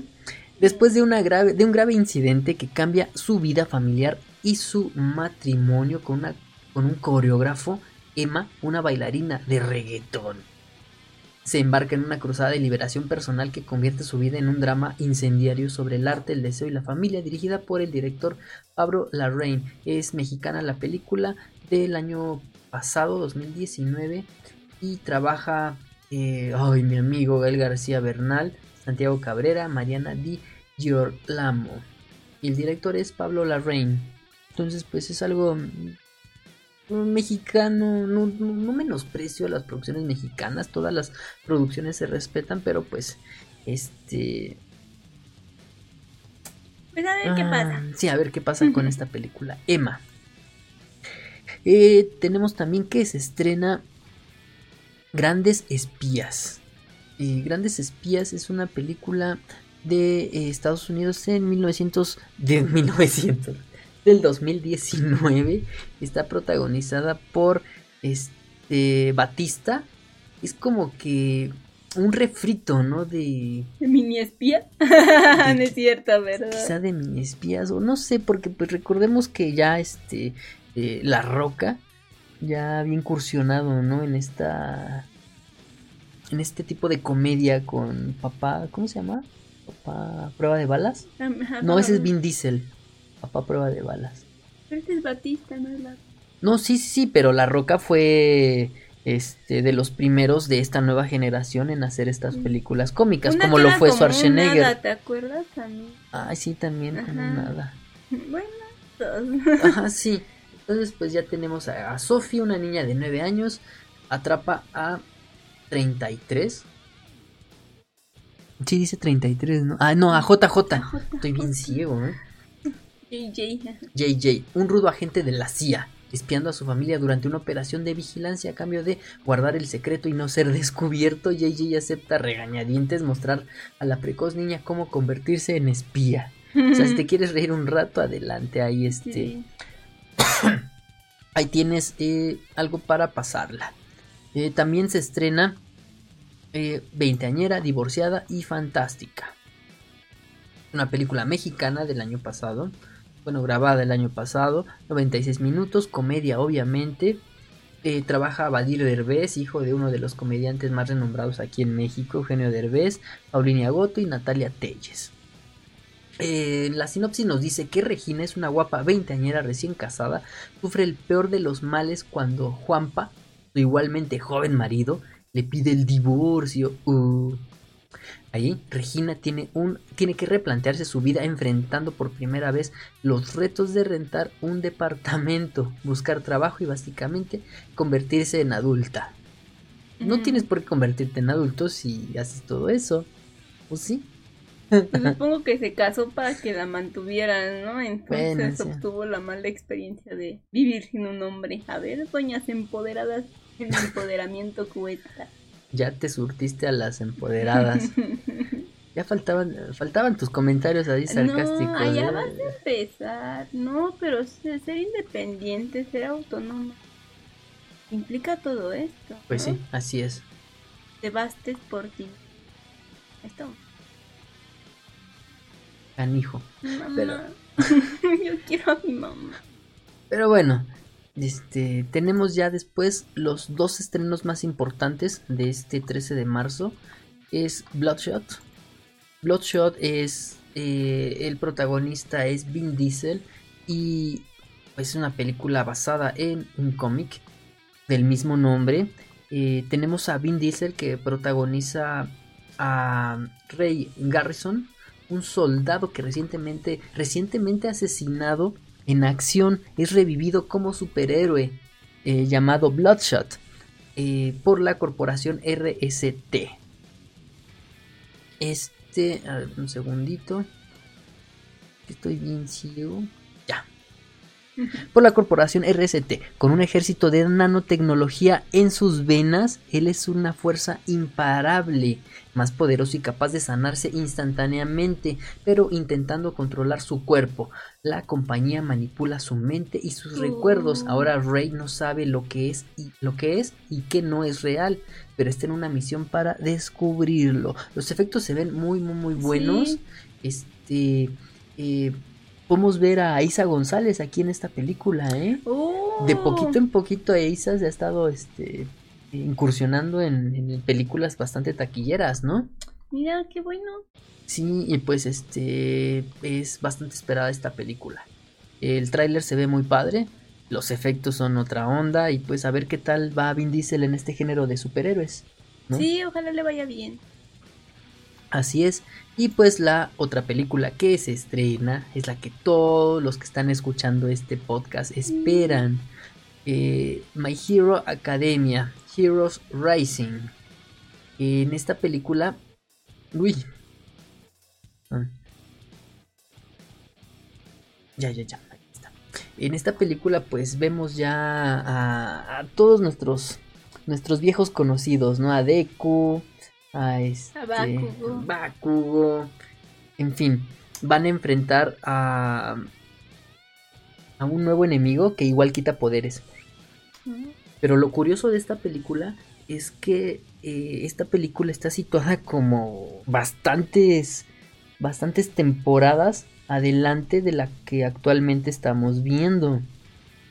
Y también dijo el autor que esta película, este arco de en esta película, era considerado para él como uno de los finales de la serie. Entonces vamos a ver nuevos héroes que paulatinamente van a estar este, participando ¿En la en la serie? serie, pero dentro de mucho tiempo. eh, y, y pues la animación que nos trae el, el- el estudio ah, es bastante, bastante poderosa, ¿no, Andy? Eh, Sí. Como pudimos apreciar en la función de prensa gracias a la banda de Konichiwa Festival, eh, pues sí gustó bastante la película, pero había como que ciertas partes en las que como que ah, no entendíamos todavía muy bien qué onda, porque pues este... Sí, porque es debido a, ¿no? A que prácticamente es un final. Sí, así es. Pero independientemente de eso, la historia es ampliamente disfrutable para quien sigue la serie y para quien no siga la serie, porque pues ya sabes, ¿no? Te, te mandan una pequeña introducción de cómo está la onda con los superhéroes, este, eh, quiénes son los buenos, quiénes son los malos, eh, All Might, eh, en fin, ¿no? Es una película que no te debes de perder, se estrena al fin, ya el 13 de marzo, y va a estar durante dos fines de semana en cine solamente, no va a estar de lunes a viernes, solamente va a estar viernes, sábado, viernes, sábado y domingo, 13, 14, 15 y el veintitantos, ¿no? ¿Qué día cae? El 20, Ujú. 21 y 22 de marzo. Van a estar esos días eh, My Hero Academia Heroes Racing. Cabe destacar que esta película se estrenó en Japón en diciembre, ¿verdad? No. ¿Sí? ¿En diciembre? No, en este año se estrenó. Ay, no me digas eso. Sí. Todo el mundo lleva hablando de esto décadas. Sí, se estrenó este año en Japón. Creo que sí. No tengo ese dato, se me fue el dato. Tengo otros datos. Diría nuestro presidente Yo tengo este, datos. Manuel Andrés. No, ¿no? no es Andrés. Manuel López, Andrés. o para ok. Este, y pues bueno, estos fueron los, los estrenos de este viernes 13. ¿no? Si ves un gatito negro, no le hagas nada. No, tampoco manches. manchen. No, mejor enciérrense en su casa y no hagan nada. Sí, ya sale al cine hasta el 14. Pero bueno, aquí ya tuvimos. eh, tuvo bastante largo este podcast otra vez. Ya pas- nos pasamos de la hora y media. y- Mm. pero pues está padre convivir con todos ustedes, ¿no? Entonces esperamos sus comentarios, sus buzones de voz en, en Anchor, anchor.fm diagonal multianime podcast. Ahí nos pueden ver. De todos modos, aquí están los links. No hay ningún problema. Eh, y pues ya saben, ¿en dónde nos pueden seguir, Andy? Bueno, en YouTube nos pueden seguir como Multianime Espacio Plus. Ahí encuentran igual todo el podcast que grabamos en video para ustedes también. Y el contenido habitual, ¿no? Las noticias y así. En Twitter nos pueden seguir en arroba multi-anime. Ahí estamos igual subiendo este, las noticias, los links, retuiteamos cositas que nos parecen interesantes, en fin, ¿no? En Facebook y en Instagram nos pueden encontrar como siempre multianime.com.mx. Ahí pues ya saben, ¿no? Están todas las historias, los wallpapers de chicas bonitas y todo lo que también les interesa. Las compartidas, ¿no? Del podcast, de las noticias y de todo esto. En este, en Spotify nos pueden buscar como multianime y ahí les va a aparecer toda la listita de todos los episodios que ya tenemos en el podcast. Y no olviden visitar nuestra página web multianime.com.mx. Es chicos, ya le escucharon. Eh, muchas gracias a todos los que nos escuchan, a todos los que nos ven cada semana. Estamos siendo más constantes. Esperamos que ya el próximo, el otro lunes, ya igual salga el, salga el podcast a buena hora para que te vayas al trabajo escuchando algo bonito, ¿no? Sí. Este, y pues bueno, entonces chicos, nos vemos para el próximo lunes. Yo soy Alex Yo soy Andy. y estamos en contacto. Hasta luego, chavos y Bye, bye. chavas. Bye bye. Recuerda visitarnos en nuestro sitio web multianime.com.mx y en nuestras redes sociales como Facebook, Twitter y Google Plus.